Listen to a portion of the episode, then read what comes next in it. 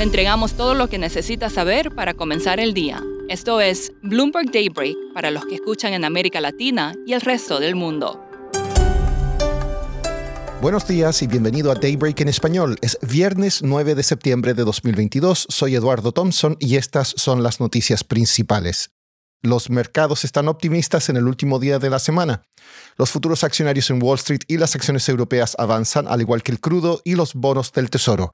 Asia cerró con alzas y el Bitcoin tiene su mayor avance en siete semanas. El dólar se debilita frente a las principales monedas del mundo. Un estudio de Bank of America revela que a medida que aumenta la probabilidad de una recesión, los inversionistas huyen de las acciones estadounidenses. Los fondos accionarios de Estados Unidos tuvieron salidas netas de 10.900 millones de dólares en la semana al 7 de septiembre, su mayor éxodo en 11 semanas. Los principales retiros fueron en las acciones tecnológicas. Siguiendo con tecnología, el Departamento de Justicia de Estados Unidos acusó a Google ante un tribunal federal de pagar miles de billones de dólares cada año para bloquear a sus rivales y mantener su lugar como el motor de búsqueda número uno. Ayer fue la primera audiencia de un juicio que comenzaría el próximo año. En otro caso judicial, un abogado de Elon Musk acusó a Twitter de pagar 7 millones de dólares para asegurar el silencio de un denunciante que planteó preguntas sobre problemas operativos. La Unión Europea busca controlar los precios desbocados de la energía. Los ministros del área se reúnen hoy en Bruselas para buscar formas de evitar que el corte en el suministro del gas ruso desencadene racionamientos, apagones o disturbios sociales. Janet Yellen se muestra optimista con la inflación. La secretaria del Tesoro de Estados Unidos dijo que los precios se desacelerarán a medida que siga cayendo el precio de la gasolina. El IPC de China fue de 2,5% en agosto en comparación con 2,7% el mes anterior. Hoy se informará el dato de Brasil. Siguiendo con América Latina, el Banco Central de Perú anunció un aumento menor al esperado a su tasa de interés de referencia, de 25 puntos básicos a 6,75%. La plataforma vietnamita de comercio electrónico Shopee decidió abandonar Argentina y cerrar la mayoría de sus operaciones en Chile, Colombia y México. Mantendrá sus operaciones en Brasil. Chile ordenó que la minera Antofagasta tome medidas de control de riesgos en su mina de cobre Los Pelambres tras el colapso de una plataforma marina. México prevé un déficit primario de 0,2% del PIB en 2023, según el borrador del presupuesto para el próximo año. En Brasil quedan tres semanas para las elecciones presidenciales y esta semana el presidente Jair Bolsonaro tuvo una demostración de apoyo muy importante en las celebraciones del Día de la Independencia. Hablé con Andrew Rosati, periodista de Bloomberg News en Río de Janeiro, quien estuvo en los actos, sobre si serán suficientes para cortar la brecha con su rival Luis Ignacio Lula da Silva. El miércoles el presidente Jair Bolsonaro lo que, ah, logró de cierta manera lo que quería, un gran muestra de fuerza en las calles de las ciudades más grandes de Brasil.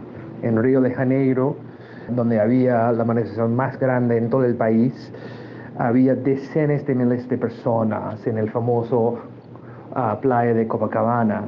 Ellos se entraron en la avenida Atlántica enfrente de la playa todo el día. Y, pero es importante de notar en todo eso, había mucha ansiedad antes de miedo de un acto antidemocrático, había hasta hablando de un golpe de Estado, pero el ambiente fue de una fiesta, había actos militares de, de del Día de la Independencia, pero en general no había registrado reportes de peleas o, mucho menos muerte. Eh, gente estaba tomando cervezas en la playa y el, presidente en su discurso era mucho más moderado que, espera, que hemos visto en las últimas semanas. Los analistas dicen que él en las últimas tres semanas más o menos que quiero antes de elecciones está tratando de ganar un poco de los votantes moderados y indecisos que al final van a decidir esa elección. Andrew, ¿qué están indicando las encuestas? Eh, tristemente, para el presidente, las encuestas muestran que su popularidad está bastante estagnado. Los principales encuestadores muestran entre 8 y 15% más o menos que el presidente está detrás del el expresidente Lula. Entonces, él sí mostró que él tiene mucho, mucho apoyo todavía, pero eso no, en el final, parece, siguen los analistas, que no va a cambiar los mentes significativa. Hay tiempo todavía, pero por el momento él sigue bastante detrás de Lula.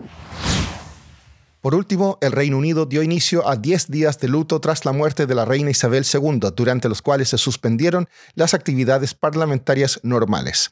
Su sucesor, Carlos III, será oficialmente proclamado rey mañana y habrá un funeral de Estado al final del periodo de duelo. Eso es todo por hoy. Soy Eduardo Thompson. Que tengan un excelente fin de semana.